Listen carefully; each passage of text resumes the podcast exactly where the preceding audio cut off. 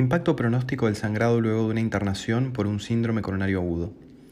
Hasta la fecha no se ha evaluado el impacto clínico a largo plazo de los eventos de sangrado luego del egreso senatorial en el subgrupo de pacientes con síndrome coronario agudo.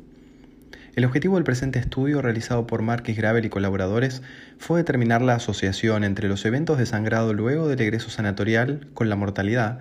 de acuerdo a la realización o no de una angioplastia transluminal coronaria por un síndrome coronario agudo y así también contrastar estos hallazgos con la relación observada entre la mortalidad a largo plazo y el infarto agudo de miocardio post-egreso sanatorial.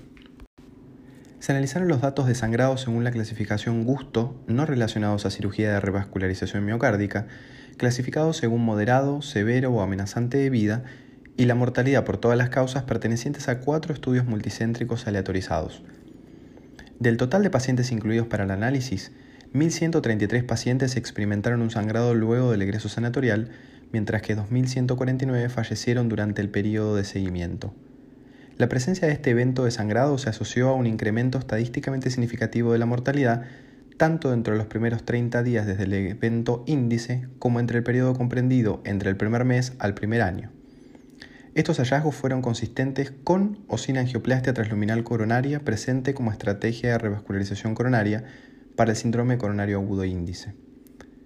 El tiempo transcurrido entre el evento de sangrado luego del egreso sanatorial y la mortalidad fue similar al tiempo evidenciado desde el infarto agudo de miocardio y la mortalidad subsecuente en pacientes tratados con o sin angioplastia.